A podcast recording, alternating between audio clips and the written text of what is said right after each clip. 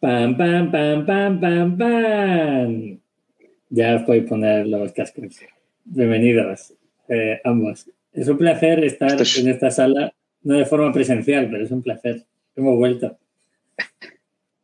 Eh, esto, es, esto, es, nunca visto, ¿no? Porque estamos, eh, las, Nacho viene por segunda vez y dirán, pero a ver, eh, no hay empresas en el mundo a las que se puede entrevistar, que cogéis otra que ya habéis entrevistado.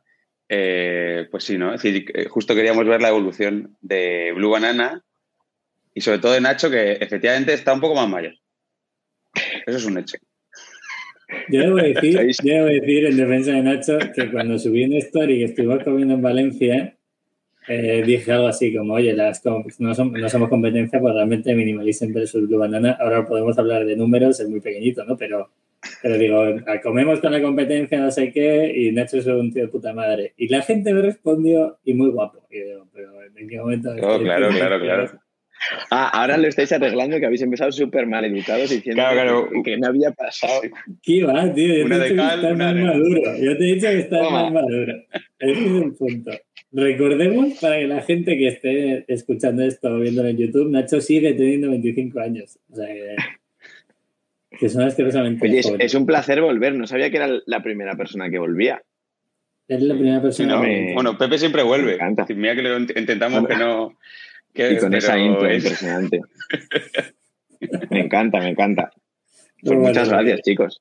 Gracias a ti, Nacho, tío. Somos muy fans y queremos ver, o sea, realmente es obvio que, nos apetecía traerte porque creemos que lo que estáis consiguiendo con Blue Banana eh, es un hito a nivel de marcas en España y creemos que ojalá dentro de dos años te volvamos a entrevistar y, estéis en otro punto mucho más alto.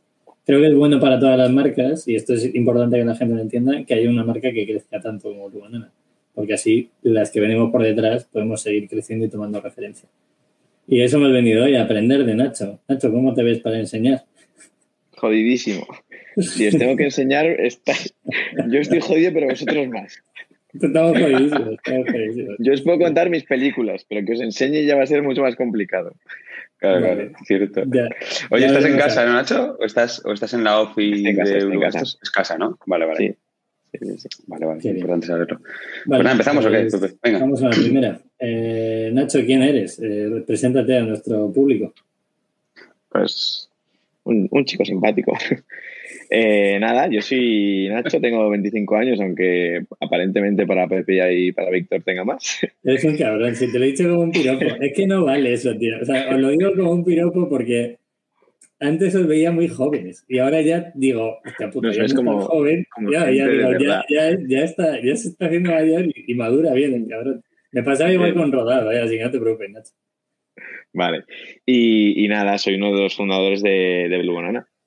Y aquí estoy para contar historias divertidas. Pues eso hemos venido. Eh, claro. vamos con la ronda de preguntas, que yo creo que puede Venga, ser muy sí. interesante. Eh, hmm. O sea, vamos a hablar de evolución, de tiendas físicas, de cómo, cómo Blue Banana ha ido creciendo estos años, cómo se apalanca a nivel de marca y qué está haciendo, nuevos canales de captación y financiación de una empresa que factura unos cuantos millones, que ahora veremos cuántos. Vale, lo digo para que la gente se ponga en contexto. Oh, dale a... Sí, además a mí me interesa mucho también eh, entender eh, cómo tú a nivel personal barra profesional, porque no sé si hay diferencia, la verdad, en este tipo de proyectos, has ido evolucionando. Pero vamos primero con la ronda de preguntas, que es, eh, ¿cuántos sois ya en el equipo ahora mismo? Pues mira, en el equipo ahora mismo somos eh, 29 en la oficina y con, el equipo, con los equipos de tiendas, justo con, con la última apertura que hicimos hace poquito, somos 45 en total. Vale. Eh, ¿Seguís sin inversor? ¿Sin inversores? ¿Sin financiación seguimos, externa? Seguimos sin financiación externa. Eh, pues el dinero que invertimos Juan y yo en su día al montar la sociedad se ha ido reinvirtiendo en todo momento y de momento hemos podido llegar hasta aquí. Maravilloso. Sin inversores. Pelos de punta. Eh, facturación, quedan unos días para acabar el año 2021. ¿Qué, qué creéis que va, qué, qué facturación creéis que vais a tener? Creemos que vamos a estar justo en el punto para entrar en el, en el sí, este famoso de Hacienda, que van a ser siete, un pelín más de 7 millones, si todo va bien. Y si se vale. cumplen los números en lo que queda de, de año, que tiene buena 7 kilos. ¿Y cuánto off y cuánto on? Aprox, por 77. Sí. Sí, no, te lo digo tal cual, a día de hoy. 77 online, 23 off. Entiendas, ¿vale? luego, nos metemos... luego, os desgloso un poco porque aquí tiene un poco de trampa porque hay una tienda que lleva todo el año abierta y las otras no se llevan abiertas nada. Una tres meses y una cuatro días. Nacho, ¿esos 7 kilos ¿es IVA incluido o sin incluir? Es IVA incluido, sí, sí. Yo siempre hablo con IVA. O sea que en realidad hay que quitarle. Sí, sí. Vale. Importante y mercado principal que se, puede montar un proyecto, perdón, que alguien entienda que se puede montar un proyecto que facture 7 kilos al año y que tenga tiendas, ahora vemos cuántas y cuántas quieren tener sin financiación, ¿vale? Que nos volvemos locos con, todo el tipo de rondas y aquí hay un, proyecto que no necesita eso. Oye, Nacho, la última. ¿Qué, mercado, ¿Qué mercado principal? ¿Sigue siendo España? ¿O de repente ha pasado algo España, no? Hmm. Principalmente España, y, de hecho, uno de los objetivos que teníamos en este 2021 era dar una vuelta a toda la parte internacional, que yo creo que es en lo que más hemos fracasado, que tampoco diría que ha sido un fracaso porque al final hemos puesto el foco realmente en toda la parte de, crear equipo, porque no tiene nada que ver el equipo de ahora con el equipo del año pasado, sobre todo toda la parte de tiendas. Pero, pero sí, o sea, el foco principal ahora mismo es en España, pero la idea es que en 2022 sí que podamos empezar a, abrir países. Eh, ahora os cuento un poco también de, de, qué manera, porque no va a ser solo online. Em, y, eso, hemos vendido un poquito en Alemania, hemos vendido un poquito en Portugal, en Francia, pero nada que sea muy representativo para el, global de lo que hemos vendido. Vale, maravilloso. Vale, pues eh, ronda hecha. Pepe, dale si quieres. Vale, Nacho, yo quiero, o sea, yo te vi muy bien la última vez que estuvimos en Valencia, eh, debo decirlo, porque me parece bien que haya gente montando proyectos estando bien, eh, eso me parece bastante representativo. No hace falta mm, joderse la vida para montar una empresa que facture 7 millones. Ahora no me digas tú que te la estás jodiendo, Nacho. O sea, sígueme el rollo y ya está. No, tírame la cara, tírame la cara. la cara. Me recuerdas mucho a Rodado a tu edad. Te lo voy diciendo, ya te lo digo. Eh, me parece muy divertido. Eso puede que sea peligroso, ¿eh? Sí, porque yo estoy a esto de, del precipicio. Sí, no sé. eh... Pues bueno, Nacho, eh, fuera de lo que te puedo decir, no es peligroso, el vídeo muy bien.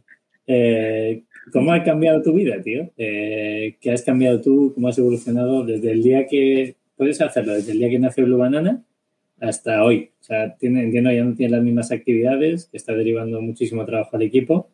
¿Cómo es tu día a día como hacer? Sí, sí, al final creo que, mm, que, bueno, llevamos seis años con el proyecto ya eh, como sabéis, los tres primeros como que cuentan, pero no cuentan, porque realmente Juan y yo lo que estábamos haciendo ahí es trabajar a tiempo parcial, porque estábamos en la carrera y estábamos luego trabajando haciendo prácticas en otros sitios. Y desde que empezamos real, que es como decimos nosotros un poco, en el, en el año 2018 sí que ha cambiado mucho nuestros roles, porque al final eh, nosotros antes estábamos muy metidos en el día a día de la ejecución de absolutamente todo, o sea, desde montar una página web, hablar con todos los proveedores, realmente hacerlo, pues hasta hacer las fotos de producto casi.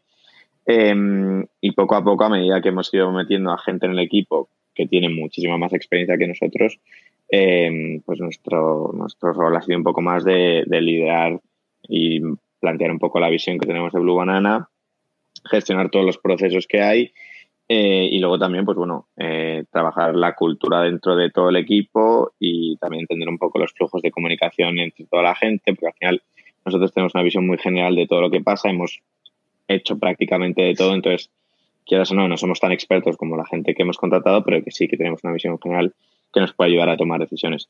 Entonces, realmente, pues lo que decimos, hacer de todo o no hacer de nada, como lo, como lo queramos ver. Eh, o sea, creo que es completamente diferente a, hace justo un año, que, lo estaba pensando antes. Y, mm, o sea, creo que es algo también súper enriquecedor porque hemos cambiado un montón, hemos aprendido muchísimo por el camino. Y, luego también, pues, el tratar con personas y sobre todo personas que tienen tanta experiencia, eh, a, mí me, a mí me flipa, me encanta. Tiene sentido. Oye, ¿qué, qué, qué es, te levantas y qué es lo que más te preocupa hoy en Blue Banana? ¿Qué te, ¿Qué es lo que te Sí, mm. ¿qué te inquieta? Sí, nos preguntan mucho que cuál es nuestro miedo. Em, siempre decimos, somos muy optimistas, decimos que no tenemos miedos, pero bueno, si tuviésemos que tener un miedo, yo creo que teniendo en cuenta eh, el tipo de modelo de negocio que seguimos y, lo que estamos creando, al final, creo que nuestro miedo es nuestra mayor virtud ahora mismo, que puede ser la marca o la tendencia, ¿no? Es decir, el hecho de no ser capaces de continuar con esa tendencia, porque al final estamos en el sector textil, creo que, esto, pues eso, depende mucho de, cómo trabajemos la marca, que al final es lo que nos ha hecho vender y es el motor de la compañía. Y si en algún momento no sabemos estar al nivel, pues creo que eso sería eh, muy perjudicial para Blue Banana. Entonces, el mayor no sé si miedo o reto es eh, continuar llevando la marca a un siguiente nivel año tras año o incluso siendo un proyecto tan pequeñito mes tras mes casi, porque al final en es mes muy corto de tiempo pasan, pasan muchísimas cosas, entonces estar siempre al nivel, yo creo. De verdad, Oye Nacho, yo te recomendé que te subieras el sueldo, ¿te has subido el sueldo? ¿Cuándo me recomendaste esto? Este fue en, Valencia. No, me lo recomendaste una vez y, sí que lo hicimos. Eh, desde que me lo dijiste en Valencia la última vez, no, así que mm, ya sé lo que voy a hacer después de que termine esta reunión. no, a ver, que la gente entienda un poquito el contexto. Rodado ha preguntado antes que si tenían financiación externa y, luego te haremos una pregunta que va directamente a si ha habido una oferta de compra. Y lo que yo le dije a Nacho es, Nacho, eh, tenéis algo que, que, os da dinero todos los meses, que estáis creciendo en equipo, eh, súbete el sueldo y disfruta de esta experiencia, que es muy difícil llegar a ello. O sea, muy pocas empresas están en el punto en el que estéis vosotros. Entonces, por eso te dije que te subieras el sueldo, no por, otra cosa para la gente También se lo digo a Rodado, pero a Rodado, pues, no me, no me hacen caso, no tengo claro porque... Oye, antes, antes hemos, hemos, estado hablando Pepe yo alguna vez eh, un tema que yo creo que es muy intrínseco a Blue Banana, ¿no? Que es obviamente la X, ¿no? Sois la marca de la X, la sudadera, la camiseta de la X, tú llevas una, eh, sudadera, una camiseta con la X. Em, la última vez que nos vimos, me acuerdo que tuvimos una reflexión, no sé si en micro, fuera de micro, hablando de que eh, te apetecía poco a poco ir, ir desvinculándote de la X, ¿no? Es decir, no, no soltándola, porque mm. la marca es, como si la COS se quiere quitar el, el, cocodrilo, no tiene sentido, eh, pero, pero que de alguna manera estáis buscando eh, cómo no. Es decir, el principal problema era, eh, oye, vendemos mucho de este producto, ¿no? Vendemos mucho sudadera. No depender de, de, un con X grande, claro, claro, no depender de esto, ¿no? Esa dependencia. ¿Habéis trabajado en ello? ¿No? ¿Cómo has visto que ha evolucionado? Sí. Justo. Sí, al final nosotros eso lo vemos como el, lagarto de Lacoste o el shoes de Nike, eh, pues nuestra X, ¿no? Al final es nuestro logo, es por lo que la gente nos reconoce en la calle, que además es algo súper reconocible y tú ves una sudadera de Blue Banana a muchísimos metros por el hecho de la X, que es algo muy bueno, pero que estamos muy orgullosos, pero sí que es cierto que, que nos sentamos un día y dijimos, joder, vemos las ventas y es que hay una barbaridad de, peso puesto en un producto que es nuestra X Classic, ¿no? Entonces, a raíz de eso hicimos dos cosas. Uno, dentro de lo que es la X en sí, sacar muchísimas variaciones y dentro de eso lo que hemos hecho es hacer colecciones que tengan X, pero que no sean todas las mismas X y por tanto poder aportar más variedad al consumidor y, por un lado también fomentar esa recurrencia de compra. Y por otro lado hacer una cosa completamente diferente que es eh, sacar las, la colección Adventure que, nosotros llamamos, eh, no, perdón, la, Explorer Collection que llamamos, y que son diseños que no tienen nada que ver con la X al final. O sea, sí que tienen detallitos pequeños, pero que están muy enfocados, pues bueno, en determinados viajes o cada colección se le da un concepto diferente y en base a eso, pues bueno, tiene sentido con la marca, pero no es una camiseta con una X que a lo mejor ya tienes unas cuantas y no quieres comprarte. Entonces, pues bueno, eh, estamos trabajando eso y cada vez la idea es que vaya cogiendo un poquito más peso todo lo que no es producto clásico como tal, pero que independientemente es nuestro bestseller y es realmente lo que, lo que nos da de comer. Vale. Vale, parece que, que sí que al final, joder, que tiene tanto, tanto, tanto, tanto peso de X, ¿no? Que estés haciendo cosas, pero que eh, es decir, rascáis a la X poco a poco, pero que no, no sé, es, muy complicado rascarle. es muy complicado, es muy complicado. Es muy, muy complicado, ¿no? Vale, vale. No, era por si acaso eh, habéis descubierto algo, si me, mm. si me tenías inquietud, ¿no? De, oye, a lo mejor han descubierto la tecla para mm. rascarle a la X. Eh, porque he visto esas vuestras muy chulas, eh, prendas que la X pero el mismo color que el tejido y no, como que no tiene tanta presencia, ¿no? Es decir, que, que sí que habéis trabajado mucho en ello, el abrigo, ¿no? Creo que, eh, bueno, sí, sin más, ¿no? no, no, no, el, siempre me ha preocupado eh, cómo convive la X en el tiempo, ¿vale? Que es una cosa que también hemos hablado mucho con Pepe, ¿no? Es decir, cómo la X va a ir conviviendo en el tiempo y, cómo crece con la gente. Cómo, va creciendo con la gente, cómo va creciendo vuestro público. Eh, ¿Habéis tenido esa conversación internamente? ¿Cómo? Sí, sí, sí. O sea, ya digo que, era uno de los, de los temas que nos, que nos podía preocupar. Y, también lo hemos, lo hemos visto, por un lado, como una amenaza, pero a la vez como una oportunidad. Es decir, joder, tenemos un, un logo que se lo pongamos a donde se lo pongamos, de repente funciona muy bien. Porque esto al final nos, nos, pasaba con sudaderas y camisetas, pero luego empezamos a diversificar producto, más de lo mismo. El producto que lleva una X se vende perfectamente, el producto que no lleva una X a lo mejor le cuesta más. Entonces, em, creo que es saber mantener ese equilibrio, eh, seguir sacando variedad dentro de, la X, porque al final le gusta a la gente y funciona bien, pero luego a la vez, pues, eh, ofrecer otro tipo de productos también de mucha calidad que eh, puedan gustar a nivel estético y de diseño. bueno. Eh, Nacho, hablando de producto, ¿cómo estáis fabricando ahora? Porque los volúmenes que tenéis entiendo que son cada día son más bestias. No sé qué pedidos estaréis haciendo ahora mismo, pero, pero a nosotros nos sorprende lo de Minimalism, no quiero saber lo de Blue Banana.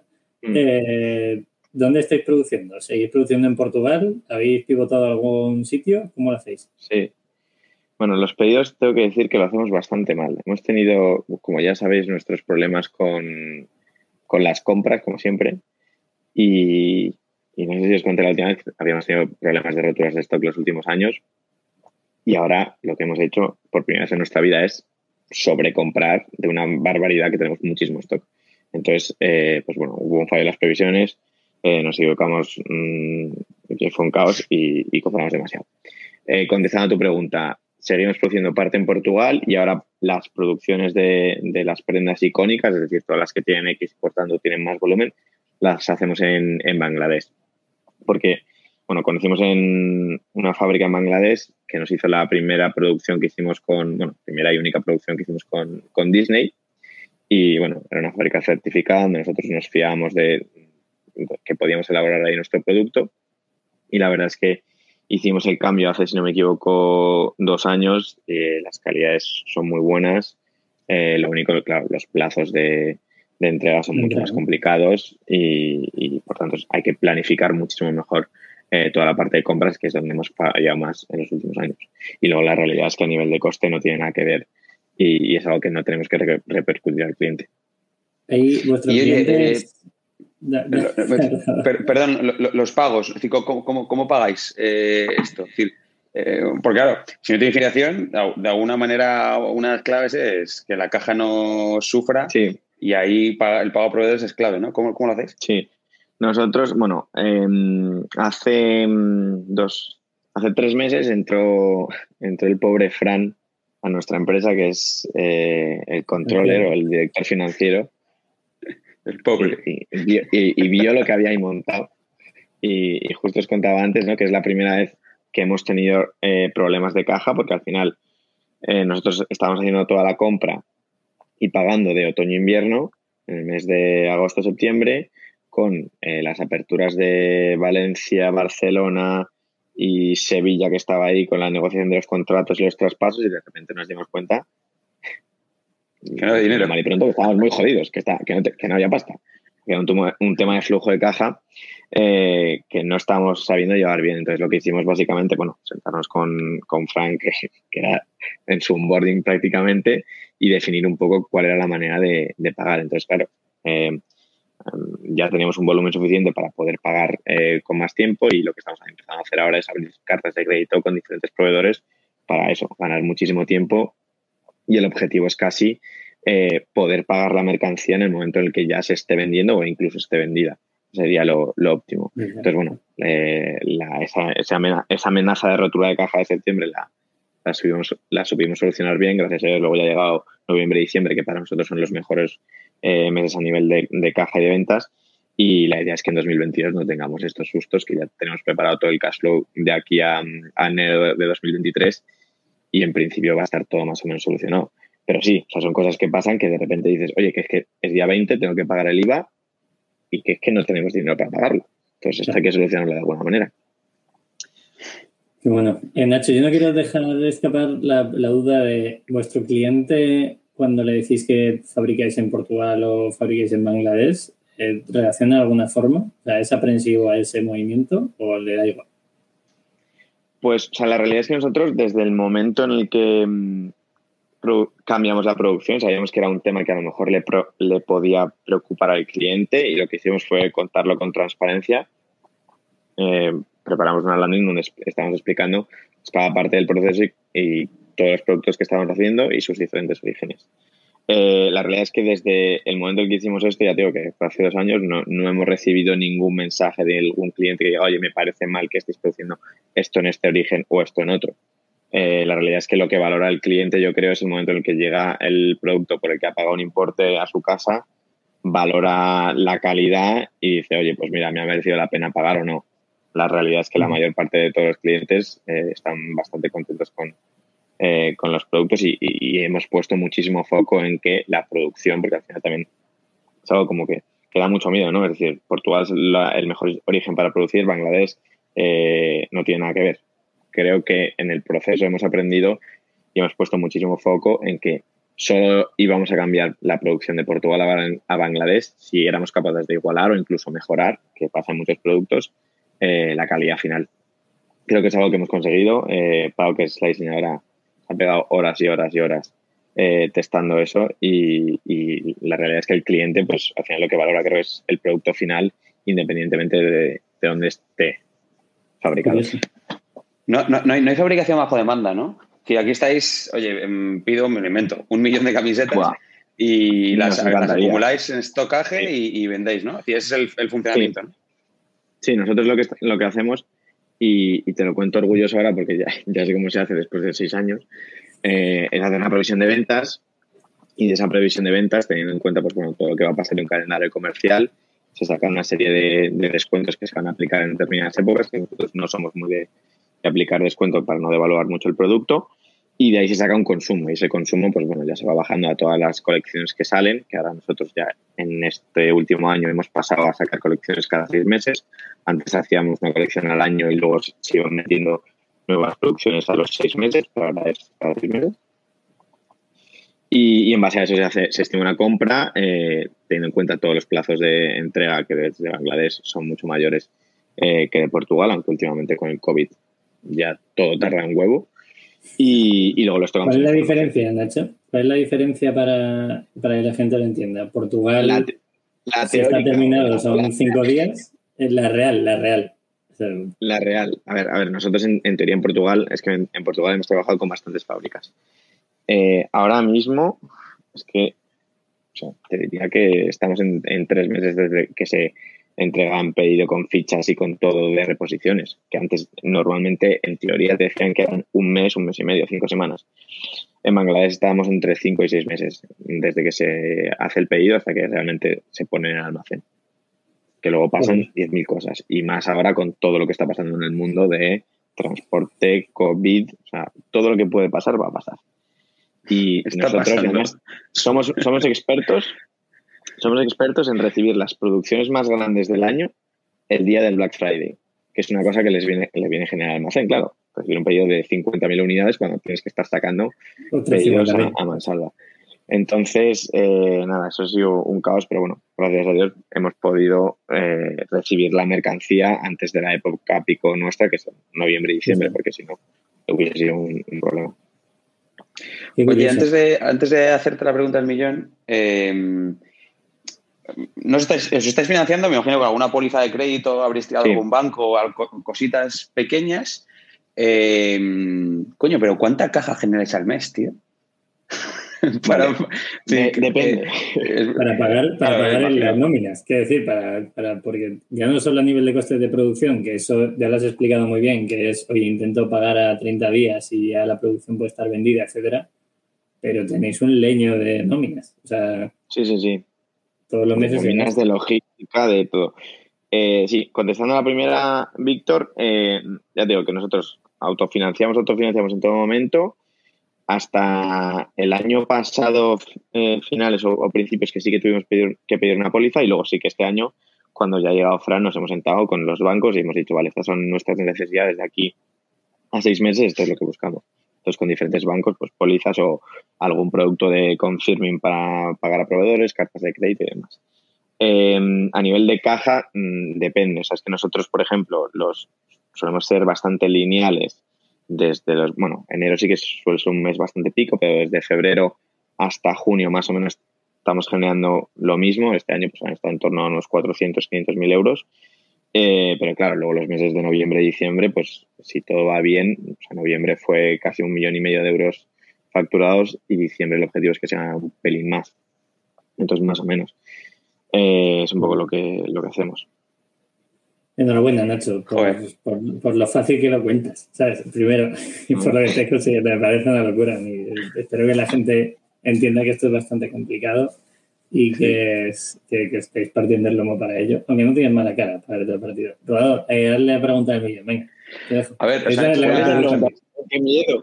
Claro, yo, yo, quiero saber si se han hecho alguna oferta de compra formal, escrita o eh, con, ceros, con, ceros, delante. O, sea, eso o de inversión, ¿eh? Que a lo mejor no, a lo mejor no es oferta de compra y es cash out a vosotros, lo que tú desees. Vale, vale. ¿Esa casa la has pagado con cash out de, de alguna ronda, Nacho? Acá es de alquiler, así que no, hay ni casa ni nada. Eh, no, a ver, nosotros eh, seguimos teniendo el 50% cada uno, Juan y yo.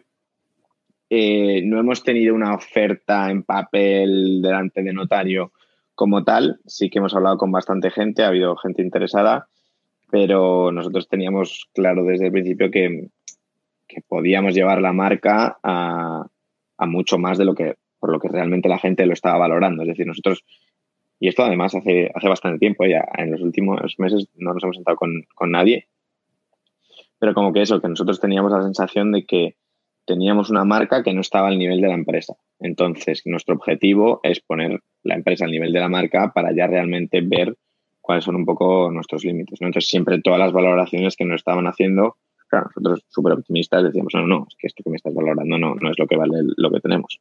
Para que la gente em, entienda, Nacho, ¿qué, qué, cómo lo estoy valorando? ¿Por, por, por facturación? ¿Por X, la gente, facturación? O? Sí, lo que, lo que nos, han valorado alguna vez era eh, tener en cuenta nuestro resultado final de año y ponerle un, múltiplo o coger nuestra facturación y, también eh, multiplicarla. Eh, la realidad es que eso, nosotros hemos confiado bastante en el proyecto y teníamos muy claro desde, desde que empezamos que, que, no tenía sentido porque, insisto, pensábamos que podíamos llevar la marca a otro ritmo. Entonces la realidad es que estamos bastante contentos con, los resultados, estamos contentos con cómo seguimos creciendo, estamos contentos con poder tomar nosotros las decisiones sin tener que rendir cuentas a nadie y, hacer, es un poco nazi, ¿no? Pero realmente lo que queremos y, con esa tranquilidad de, ser nuestros propios jefes en el sentido de que, pues eso, de no tener que explicarle nada a nadie y poder ir al ritmo que nosotros consideramos que es el, el, oportuno para lo que estamos haciendo, que al final es crear una marca y eso eh, tiene mm, mucho tiempo, paciencia y muchísimo mismo, que a lo mejor hay gente de un fondo de inversión que, no sería capaz de entender. Entonces, por eso seguimos nosotros solos, tan contentos, tan tranquilos. Y, así nos podemos ir a los viajes de colección, que es estupendo, porque yo creo que si tuviésemos un socio a lo mejor nos diría a dónde vais vosotros yendo a Islandia 15 días, chavales tienes, tienes todo mi apoyo, Nacho, y de verdad a mí me, genera un poco de ansiedad cuando me llega la newsletter de, Jaime Novoa de Dealflow y, y empiezo a ver eh, rondas y rondas y rondas de todo el mundo y entras en la lanzadera y levanta todo el mundo pasta, no sé qué, que hay ejemplos como el vuestro. No quiero decir que el día de mañana no te puedas desligar del proyecto y tal millonario, ¿eh? que me, me, fliparía porque espero que me invites a comer y a rodado también. Pero pero más allá de eso, creo que, es, un ejemplo de cómo se pueden hacer las cosas de otra forma, ni mejor ni peor, ¿no? Pero es otra forma de hacer las cosas que para mí es para quitarse el sombrero. Em, ¿Vamos un poco a marca, rodado o qué? Sí, claro, claro, claro. Dale. Vale, eh, Nacho, a mí me pregunta mucha gente cuando doy clases sobre marca, gestión de eh, motivo, objetivo, eh, público, etcétera. yo muchas veces os pongo ejemplo, ¿no? De, oye, ¿cómo lo están haciendo estos chicos? y la duda es, ¿Cómo lo habéis conseguido? Si ya tienes esa respuesta que nunca me has sabido dar eh, y si, si, crees que puede ser replicable. Si tú hoy cierras Blue Banana, ¿crees que lo puedes replicar? Ni de coño. vale. Pues si no, sería la leche, ¿no? Venga, pues, pues, empieza a producir. empieza a producir marcas, venga, todo el rato. No, no, no. O sea, creo, a ver, eh, que no, o sea, no quiero decir que con esto eh, haya sido que hayamos tenido una flor en el culo, que también el factor suerte creo que es esencial en, todo crecimiento de cualquier empresa. Eh, al final nosotros, bueno, la marca que hemos generado ha sido siempre basada al principio en una parte de, ruido, ¿no? Por decirlo de alguna manera, que era como nosotros íbamos interactuando con la gente en las redes sociales y les dábamos motivos para seguirnos. Y, y, luego, por otro lado, por esa generación de contenido que, pues bueno, desde el principio queríamos poner eh, toda esa parte aspiracional en medio de la foto en vez de un producto como tal. Eh, entonces, bueno, somos muy fans y muy frikis de, las marcas y lo que queremos hacer en todo momento es seguir evolucionando la marca porque al final, como os decía antes, creo que es el, motor de la compañía y es lo que nos hace vender. Entonces, eh, lo bueno es que, claro, a medida que va creciendo el proyecto podemos invertir más recursos y, y hacer las cosas mejor y conseguir realmente lo que queremos, ¿no? Entonces, nosotros lo que veíamos el año pasado, por ejemplo, es que teníamos ya un contenido que estaba muy al nivel de lo que estábamos buscando, pero la realidad es que era puramente estético. Era estético y visual, era muy bonito, pero no te transmitía nada. Entonces, 2021 lo planteamos como el año en el cual vamos a invertir en realmente eh, crear mensajes y, y, hacer que la gente vea vídeos donde se te ponga la piel de gallina y que te estemos contando algo más que el mero hecho de que veas un paisaje que sea bonito, que, también es compaginable, ¿no? Entonces, bueno, eh, creo que este año hemos sacado un proyecto, a mí personalmente me ha encantado, también porque estaba ahí viéndolo y eso pues siempre ayuda, ¿no? Que es eh, por el Día de la Fotografía, que se llama One Shot, que es eh, como nuestro primer fotógrafo cumple el, el, sueño de hacer la foto de su vida, que es hacerle una foto a una ballena. Eh, entonces, bueno, eso creo que nos sirve como un ejemplo y un punto de partida para ver eh, el contenido que queremos eh, seguir creando en el futuro y, cómo va eso asociado directamente a, todo lo que es la marca, que creo que el, hecho de hacer marca va mucho más allá del branding y que todas las áreas de la empresa tienen que hacer marca, es decir, que un producto te llegue a tiempo, que un producto sea de calidad, que la persona de atención al cliente te conteste bien, el chico de la tienda sepa cómo contestarle también, pues al final creo que todo eso es lo que nos ayuda a hacer marca, no solo el branding, pero claro, el branding, por supuesto, es una herramienta esencial. Qué bueno. Acabas de dar una clase de marca en dos minutos. Por favor, que la gente lo eh, me, como siempre me he ido por las ramas. No sé qué os tenía que contestar, pero bueno. si le llevas a punto, se puede, pues, se puede vender un infoproducto. Entonces he dicho, joder, acelera. Oye, ¿ha ido, ¿ha ido cambiando vuestro cliente? Eh, pues claro, o, no, tenéis el mismo cliente desde el principio. ¿Cómo ha ido? Pues habéis tenido, habéis tenido que ir a rascar a clientes de otro sitio. Eh, ¿Cómo ha sido eso a nivel de marca? Sí, a ver, nuestra, nuestro cliente siempre ha sido muy de mm, el chaval de 17 años, por decir un, ejemplo, ¿vale? Que luego está en un rango de edad. Sí que nos hemos dado cuenta, y que también es uno de los objetivos, que con, con este nuevo, o sea, porque, bueno, todo este proceso que os he contado eh, lo llevamos trabajando un año, que es hacer como una especie de, no rebranding, pero sí es más un rebranding a nivel interno, ¿no? De realmente cómo nos queremos posicionar como marca.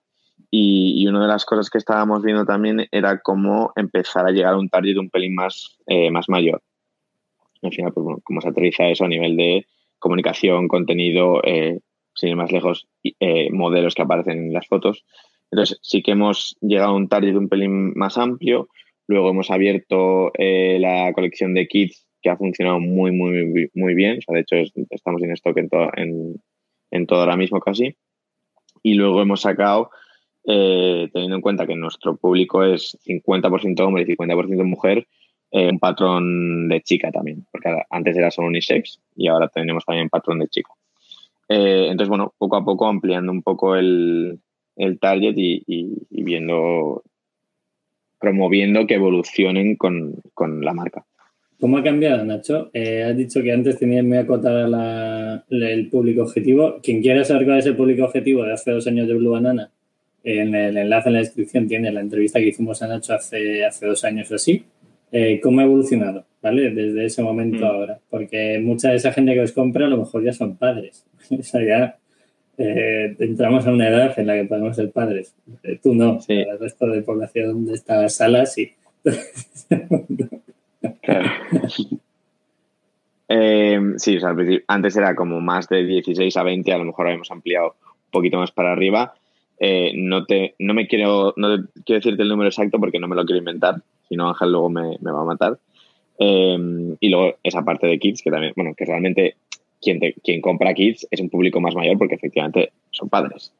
El niño no te está comprando a través del e-commerce, es, un padre con una tarjeta de crédito em, el que lo está, está haciendo la transacción. Eh, entonces, bueno, eso sería un poco como hemos ido ampliando. Vale, yo tengo dos cosas. Vamos a entrar en logística porque has dicho eh, esa transacción, me parece muy interesante. Pero antes tengo otra. Eh, has dicho muchas veces, en lo que llamamos los 30 minutos que llevamos de charla, que habéis invertido mucho en equipo. ¿Qué habéis hecho realmente para que ese equipo que has comentado a nivel de marca, a nivel de estético, a nivel visual estaba bien, pero has dicho que 2021 ha sido un año en el que habéis puesto las bases para que Blue Banana sea lo que tú tienes en mente y, que tengáis en mente que sea Blue Banana. ¿Qué habéis hecho? Mm, montar un equipo de cero, prácticamente. O sea, nosotros empezamos 2021 con un equipo de 14 personas. El equipo de oficina lo hemos duplicado. Eh, y lo hemos duplicado también con, con, con, piezas muy claves dentro del proyecto. Es decir, cuando empezamos el año solo había dos responsables de cada equipo, que era un responsable de, digital y un responsable de, producto, que era Pau, sigue siendo Pau. Eh, entonces, los principales fichajes que hemos hecho este año han sido responsable de equipo de growth, responsable de equipo de brand, responsable de equipo de operaciones, responsable de equipo de offline de retail y responsable de equipo financiero.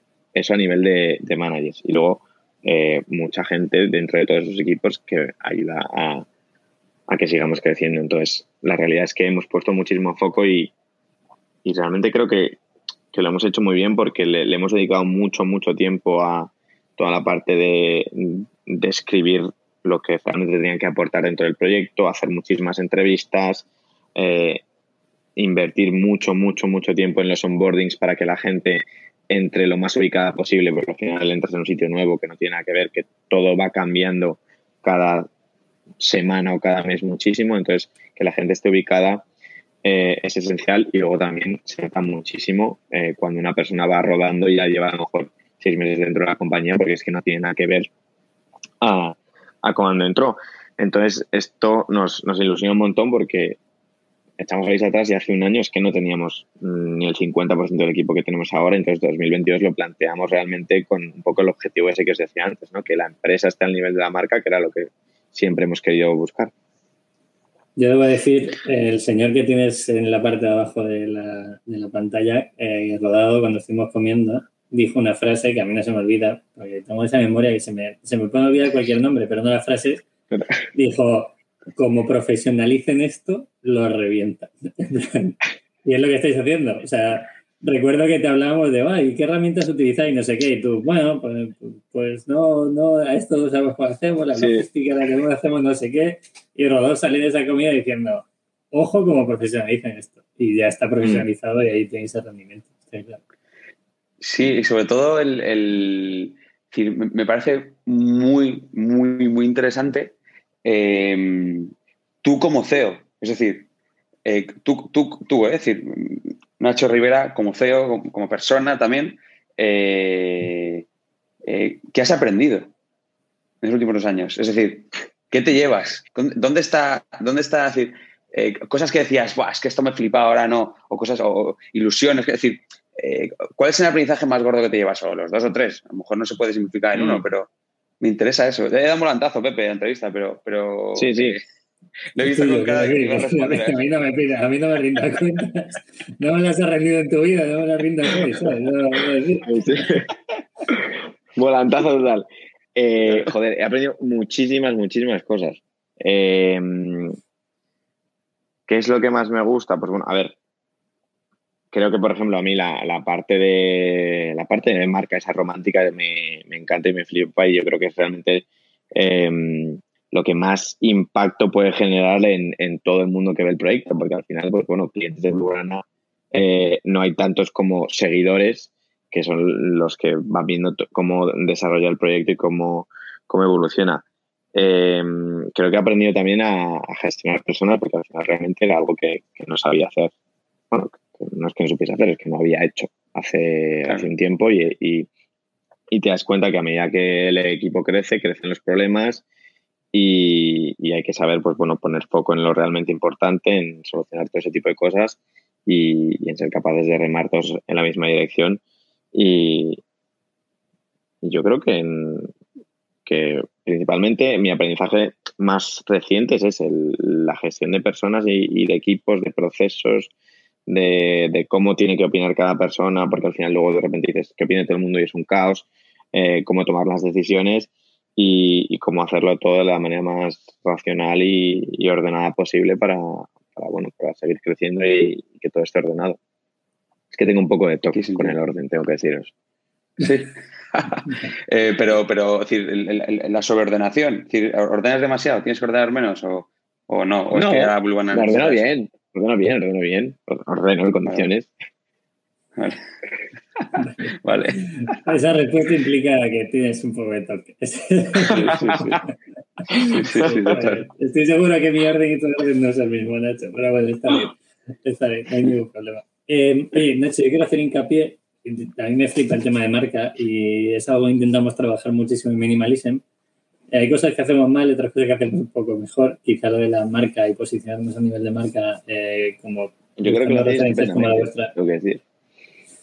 Yo te lo agradezco, pero creo que nos queda todo por hacer. Em, pero quiero que hay un punto que te, que te, he comentado personalmente, es, oye, sois conscientes de que modas como, o ropa como el niño, ¿no? Yo te puse el ejemplo de, oye, Nacho, lo único que a mí me daría miedo si fuera tú es que el niño hace X tiempo, cuando yo era joven, hace 10 años, eh, el niño lo estaba petando y, se, y no había stock en ninguna tienda física y ahora mismo nadie sabe qué es el niño, ¿no? Eh, ¿Cómo estáis trabajando para que eso pase? Además de meter un equipazo donde a nivel de marca vaya creciendo, ¿qué, más podéis hacer para que no sea una moda, entre comillas, y, que tenga un largo recorrido, en el tiempo?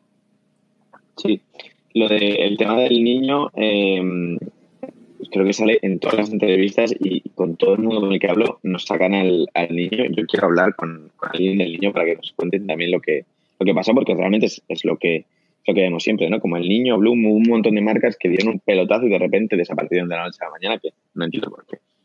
Entonces, em, lo primero, a, a, nivel operativo de empresa, creo que todo tiene que estar perfectamente organizado y que, que no, no, nos podemos permitir un fallo como los que nos estamos permitiendo antes de que tengas una rotura de stock de la leche que tengas un fallo que realmente te pueda mandar, por decirlo mal y pronto, tomar por culo, ¿no? Eh, partiendo de la base de que todo funcione bien, eh, además trabajando esa parte de, tendencia que es en la que estamos viendo ahora mismo, ir a más. O sea, al final creo que, mm, o sea, no tengo una respuesta rotunda para decirte cómo eh, vamos a conseguir que Blue Banana no deje de ser tendencia. Mm, mi respuesta es más. Es más contenido, es más mensaje, más evolución, mejor producto, mejor servicio. Pues al final creo que todos tenemos claro cuáles son los estándares de, cómo se hacen las cosas bien y ser conscientes de que cada, y no año, insisto, cada mes que pasa eh, se nos tiene que exigir más y nosotros tenemos que estar al nivel. Entonces, eh, pues eso, ser conscientes de, que tenemos que hacerlo todo de 10 y que aunque lo hagamos de 10, corremos el riesgo de que esa tendencia eh, pase, ¿no? Pero para eso estamos trabajando toda esa parte de, marca donde estamos mimando cada uno de los detalles y nos estamos centrando en pues, ver exactamente cuál es eh, la manera en la que estamos comunicando, el tono, los idiomas, eh, quién te está lanzando ese mensaje, cómo te lo están lanzando, cuál es la estética. Eh, pues creo que, al final ser súper detallistas y, y, entender muy bien lo que nos ha hecho crecer tanto en el último tiempo y aprovecharlo para mirar de cada futuro. Básicamente no lo sé, Pepe, no sé cómo hacerlo. Bueno, creo, creo que el que nos esté escuchando, ojo, ojo, una cosa, si alguien del niño nos escucha, por favor, que nos escriba y le ponemos en contacto con Nacho. No conozco a nadie del niño, no sé, no sé dónde salió eso. Solo hay una marca, que es L'Oreal Mendia, no sé si a ti te suena, que pivotó muy bien y pivotó muy bonito, de hecho, hay una, hay una tienda en, eh, al lado de mi casa en Malasaña que está muy bonita. O sea, es, a mí esa tienda me gusta mucho. Entonces, esas marcas creo que sí que han tenido ese recorrido. Pero bueno, si alguien lo está viendo, pues que nos diga y, hablamos. Creo que lo has dejado entrever entre la entrevista, entre equipo, productos, seguir creciendo y sobre todo meter más catálogo también para, tener otro público objetivo. para mí sería la evolución de una marca y yo estaría un poco más tranquilo en ese sentido. Eh, Nacho, eh, creo que hay dos temas interesantísimos que es cómo evoluciona la logística y cómo evoluciona el CAC. ¿vale? Vamos a entrar primero en logística. Em, la, parte de logística sé que la habéis externalizado, ¿no? No sé si me lo chivaste tú o, lo hablamos, ¿no? ¿Cómo ha sido ese proceso? ¿Hay cuello de botella, no? Cuéntanos un poco, ¿la experiencia ha cambiado? ¿Sigue siendo igual? ¿Cómo medís eso? Sí.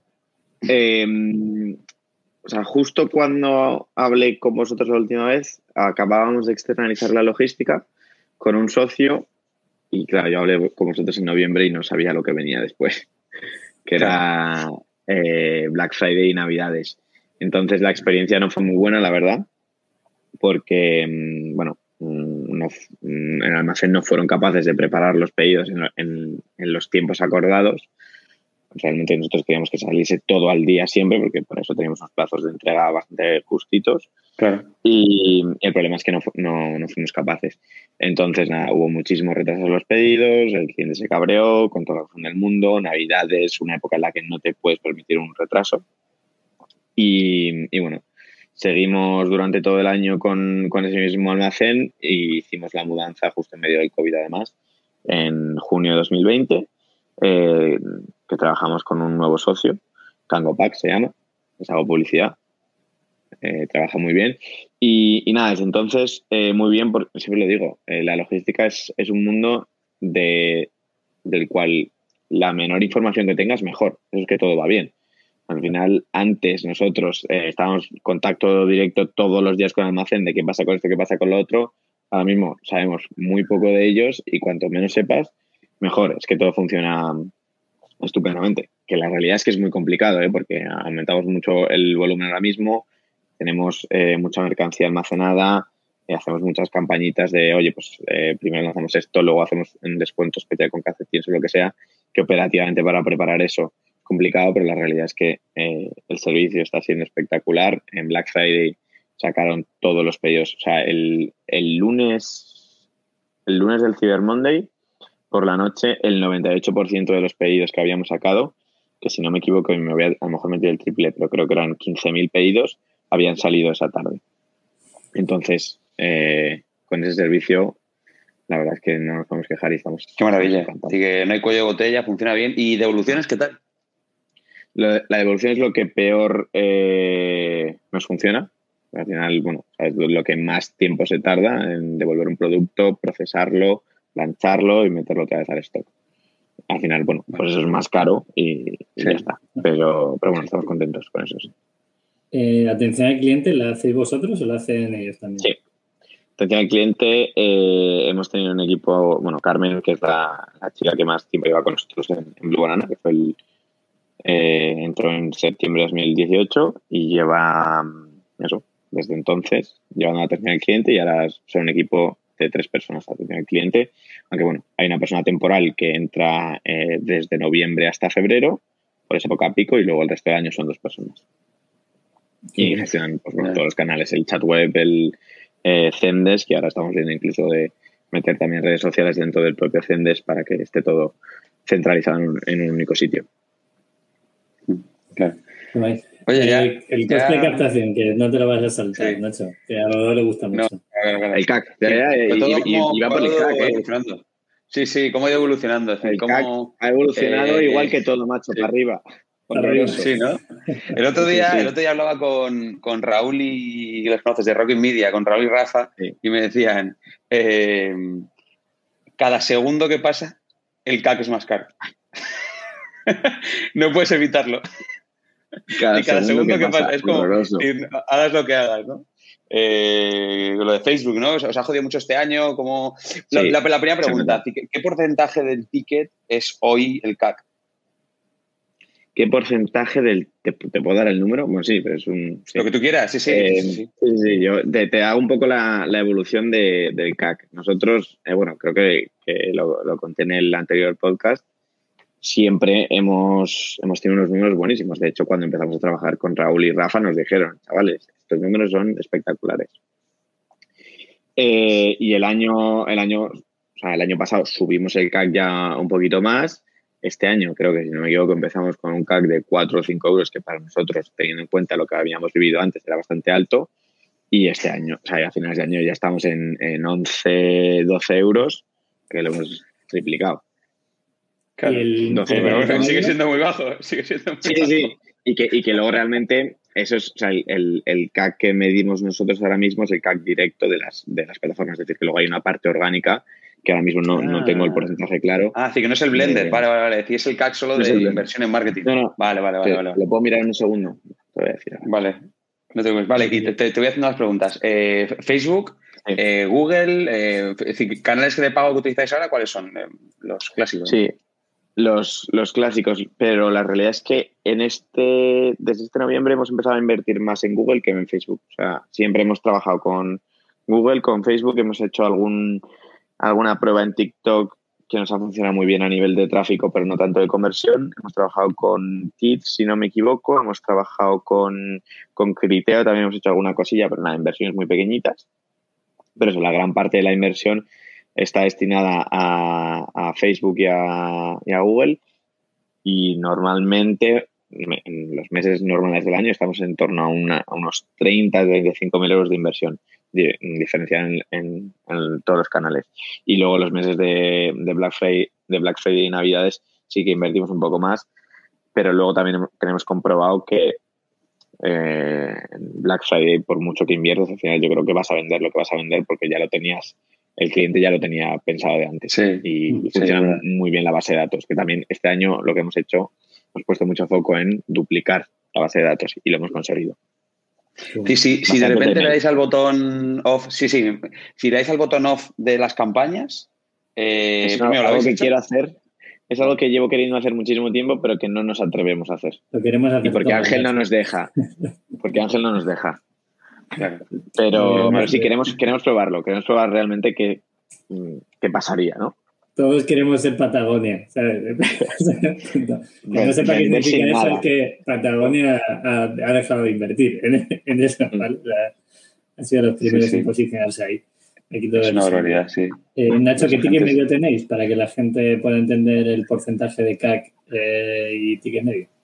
Vale, pues ahora mismo eh, hemos subido los precios eh, en algunas de las prendas icónicas y hemos metido en el catálogo diferentes productos que son de un ticket más alto, como por ejemplo los abrigos. Entonces, nuestro ticket medio mm, es muy estacional, es decir, primavera-verano está en torno a 50 y... Eh, y luego en, en, en otoño-invierno está más cerca de los casi de los 70 estamos. Estamos en 65, sí. 66 por ahí. Entonces, bueno, más o menos está en torno a 60 y, 60 y pocos euros. El otro día hablaba con, con Javi, eh, con Javi de Totem, el CEO de Totem, ¿sabes qué es Totem, Nacho? Eh, bueno, también sí. vinieron sí, sí, claro. eh, joyería, joyería personalizada. Eh, él, él, me decía, estábamos reflexionando mucho sobre cómo captaban clientes nuevos y él me decía que la sensación que tiene es que Instagram se está muriendo.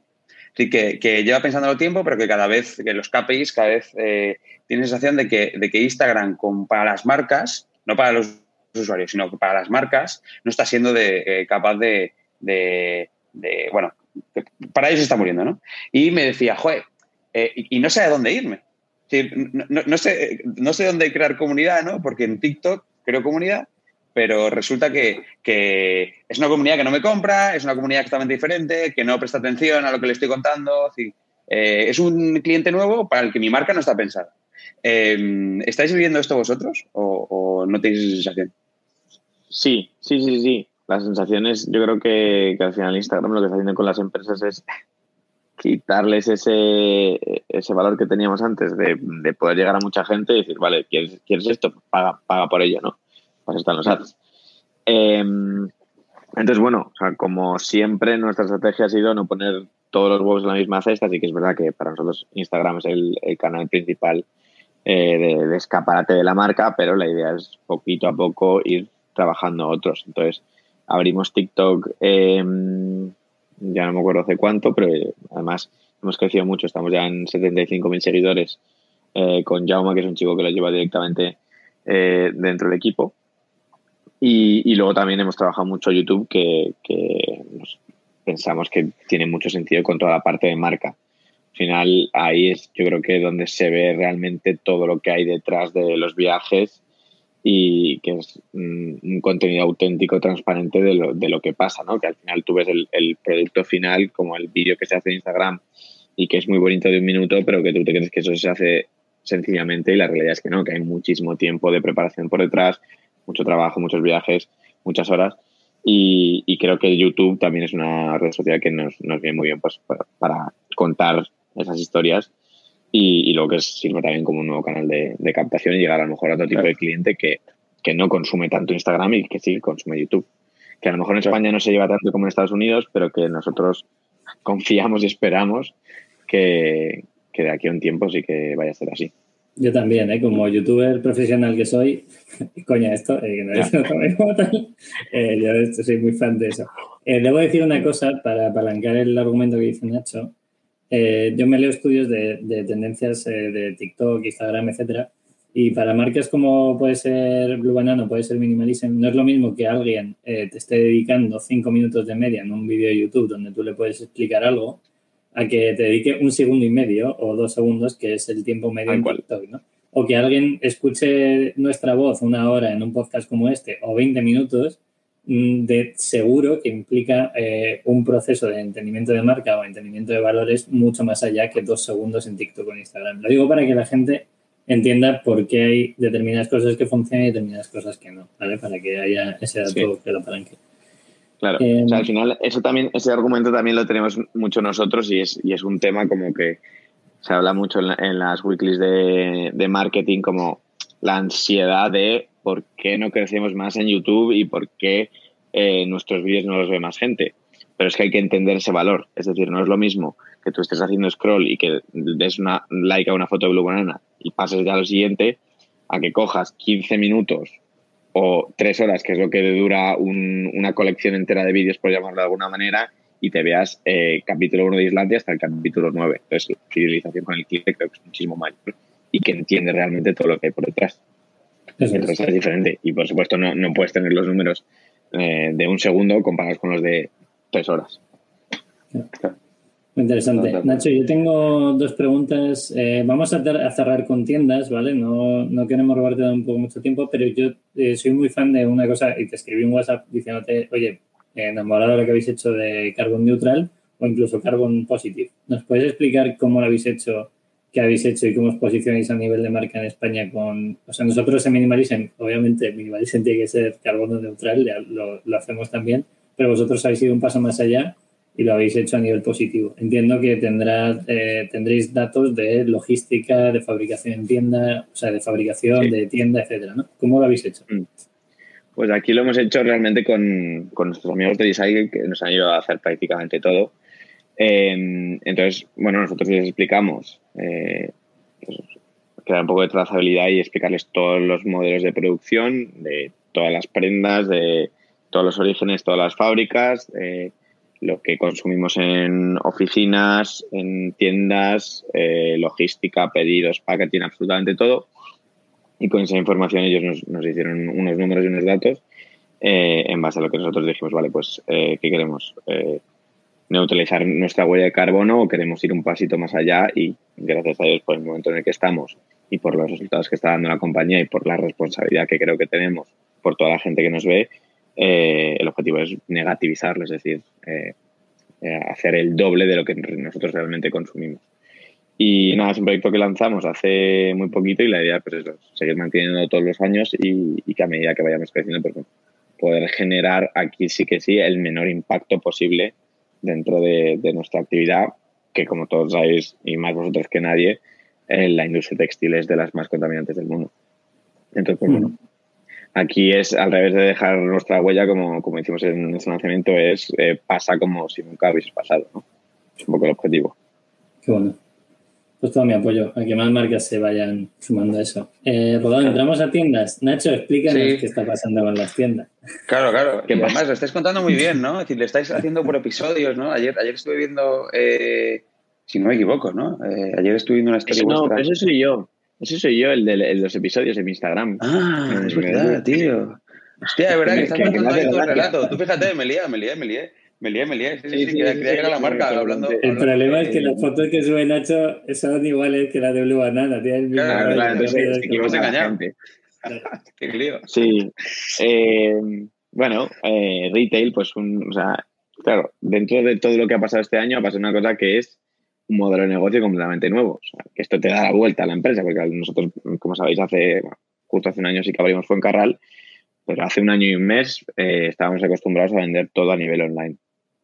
Entonces, nada, eh, creo que en su día, sí, porque cuando hablé con vosotros ya estábamos pensando en abrir tienda, lo que pasa es que hubo un COVID de por medio que se nos, se nos retrasó, pero, pero la idea era eso, era llegar al cliente de otra manera, porque al final pensamos que, que bueno, que con toda la parte de retail estamos llegando a un cliente que de otra manera no estaríamos llegando y a la vez estamos ayudando a posicionar nuestra marca como algo más sólido en las principales ciudades donde vendemos, en sitios muy prime y, y, en zonas donde a la gente le, le, guste ver la tienda y que dentro de esta propia tienda tenga una experiencia buena de compra y a la vez vea que estéticamente todo va alineado con, con lo que es nuestra marca, ¿no? Es como aterrizar todo lo que estamos haciendo a nivel digital en un espacio de 40 metros cuadrados, que créeme es bastante complicado. La sí, de, sí. La es pequeñita, a mí me flipa porque yo le mando a Nacho. Pero matona.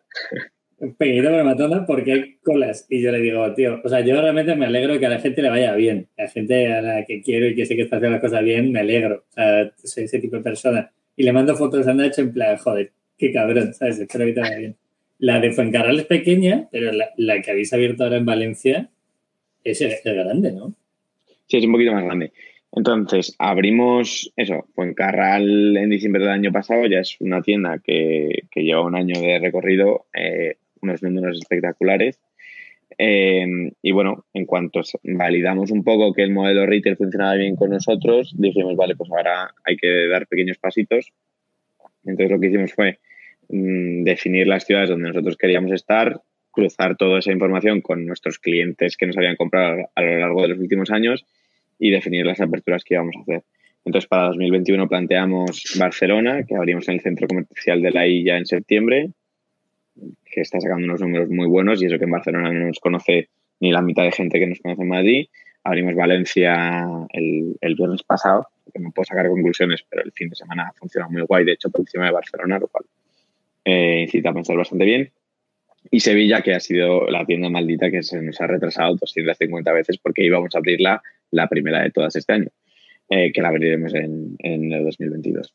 Entonces, a partir de aquí, nuestro objetivo es eh, esperar los primeros meses del año para validar un poco que este modelo está funcionando bien en ciudades que no son Madrid, porque al final Madrid para nosotros es súper importante. Eh, y a partir de ahí, pues tomar decisiones para probablemente abrir, si todo va bien, otras cuatro en, en 2022. Se terminaría con siete el año. ¿Es el sí. objetivo? No, con ocho sería. No, con ocho. Qué bien. Cuatro cuatro. Eh, vamos o sea, bueno, a tener en cuenta Sevilla, que Sevilla Pelas. Sí. sí. Vale, que Sevilla. Pelas. Sí. Eh, ¿cuánto, ¿Cuánto tardáis en rentabilizar? Es que claro, imagino que depende de la tienda, ¿no? Pero eh, ¿cuál es el. Claro, ¿cuál es sí. el plan? Nosotros planteamos el, el, el, el, plan con. Sí, suelen ser eh, 13 meses. Eh, Foncarral se hizo en dos, casi. Es una tienda que, que funciona muy bien. Entonces, sí, eh, al final nosotros lo que estamos haciendo ahora y, y también sí que es cierto que en Foncarral era nuestra primera obra, nos dejamos más pasta de lo que realmente nos teníamos que haber dejado, yo creo, pero al final eh, creo que ha quedado muy bien. La idea es ahora ser un poquito más prudentes y atarnos más el cinturón en, en, toda la parte de las obras, que es donde más eh, dinero sale. Y, y, y, no gastar tanto en pantallas, básicamente, que, que, que las pantallas son muy caras. ¿Qué Nacho, para que, ¿qué cuesta para que alguien pueda hacer un número? Dame un baremo, ¿vale? Porque podemos decir cuánto cuesta montar un restaurante, que lo dijo José eh, cuando vino a hablar de restauración. ¿Cuánto cuesta montar una tienda de ropa? Vale, o sea, aquí dep depende muchísimo de, de, de muchísimos factores, ¿vale? sobre todo el estado del local, porque hay locales que, o sea, por ejemplo, nosotros, el de Barcelona nos lo dejó el Ganso. El Ganso pues tenía todo bien estructurado, el, los aires acondicionados. Al final, lo más caro es lo que no se ve, toda esa estructura de detrás, que en términos arquitectónicos no sabría decirlo y tampoco me voy a tirar ningún triple, ¿vale? Pero eso es el estado local de ventilación, todo esto, sí, sí. sí Clima. Entonces, todas estas cosas. Entonces, te voy a dar el número, no te preocupes. Me estoy yendo por los cerros de Luda, pero te voy a decir cuánto cuesta la tienda de Funcara.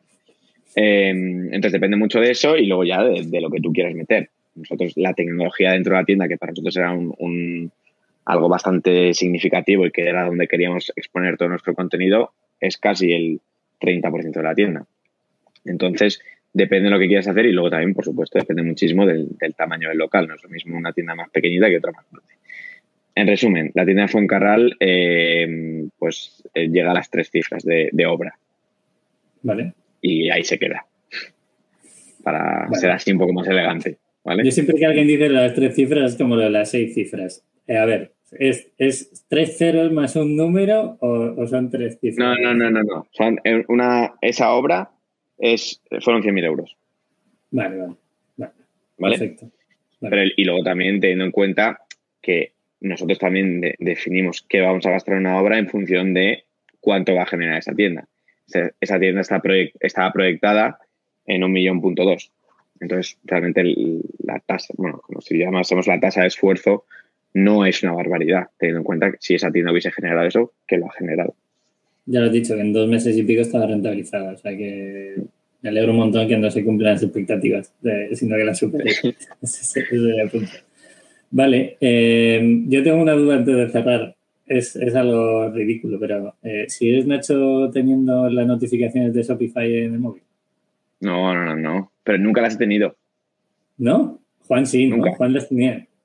Juan, Juan las tenía. no, Juan se las puso alguna vez en, un Black Friday para. Y de hecho, yo me lo puse el pasado Black Friday para entender realmente la barbaridad que es que haya muchísima gente detrás que esté comprando. Vale. Yo no me. Yo no, yo no las tenía y de hecho es que al principio las notificaciones de Shopify eran contraproducentes porque tú... ¿Me he ido? No, no, bien, bien. Eh, no, no, no. ah, vale, vale. Estás. Eh, se me ha quedado un casco sin batería. Vale. Eh, no, porque yo sabía, yo sabía que, teníamos que vender, te estoy diciendo cuando yo estaba viviendo en Canadá, que teníamos que hacer cinco pedidos al día y yo estaba mirando el momento del día a ver si llegaba el quinto pedido y no llegaba el quinto pedido y dije, ya, me lo quito y al día siguiente miraré si hemos vendido o no hemos vendido. Y, desde entonces no tengo notificaciones de Shopify. Pepe, ¿tú, las tienes? No, es que sí. A ah, Nacho ya se ha ido del todo. Sí, Nacho se ha ido del todo. Pero volverá, está haciendo volver. Yo rodado las tengo todavía, porque alguien tiene que filtrar, si, por favor, cliente de Minimalicen, poner los datos completos de vuestros pedidos, que, que, no los estáis poniendo. Es cierto, ¿no? Y pasa en, todos, en, muchos e-commerce, pasa, es un canteo. en todo, yo hago, es un problema. Yo lo hago para evitar, para evitar atenciones al cliente. Eh, Nacho, te pongo el micro, tienes que poner a activar el micro tú y nos despedimos. A ver, dale. ¿Dale? ¿Ahora? Vamos, ahí está. Perfecto. perfecto. Era, solo para darte voz y poder despedirte. Eh, oye, Nacho y Rodado, gracias por, Nacho, ¿quiere decir algo más? Porque esto es tuyo. Sí, sí, yo quiero decir un montón de cosas más. Eh, nada, que me lo paso súper bien con vosotros, siempre que, hablamos. O sea, de hecho, eh, esto fue porque la semana pasada vi una foto en Instagram de Pepe y le dije felicidades y me dijo, me contestó, ¿te vienes al podcast? Y le dije, pues sí. Pero realmente como que me, cuesta luego pensar siempre de, venga, si hago esto, hago no, tal, no sé qué, me lo tengo que preparar. Y dije, no, no, si con estos chavales me voy a pasar estupendamente, no me tengo que preparar nada.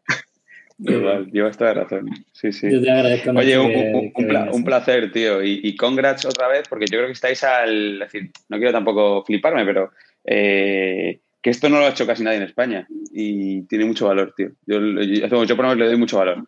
Así que enhorabuena y, y, a seguir igual. A ver, ojalá tengamos que entrevistar en año y medio con otras movidas, tío. Sería maravilloso, la verdad. Pues muchísimas gracias, chicos. Un placer siempre. Una, duda, una duda que ha dicho Rodado. ¿Estás con algo más o estás 200% Blue Banana? Yo ahora mismo estoy 200% Blue Banana, pero estamos pensando en cosas del futuro. Bueno, me parece bien. Vale. Pues entonces te citamos para dentro de dos años para que nos cuentes esas cosas. Vale. Bien? Espero poder contar cosas. Perfecto. Oye, muchísimas gracias, Nacho, de verdad, eh, por, por, lo que estáis montando, que a mí me parece, parece, un sueño de cualquier persona que quiera montar una, una, marca, un e-commerce o llamémoslo X. Hay otra forma de hacer las cosas y hacerlas muy bien, que es lo que está consiguiendo Blue y, aquí hemos dado unos datos de por qué está haciendo ese tipo de cosas. Por mi parte, nada más, volver a agradecer, eh, Rodado, gracias a ti también por, por, cumplir estas Navidades y, y nada más. Mañana eh, tenemos otro podcast que es totalmente surrealista, ya lo digo. Sí. Que haya escuchado este podcast, que se vaya al siguiente, porque es muy surrealista. Sí, sí, va a ser muy surrealista. Perfecto. Venga, cuídarse todos, ¿eh? Genial, chicos, pues muchas gracias. Ciao, allora, ciao, ciao, ciao.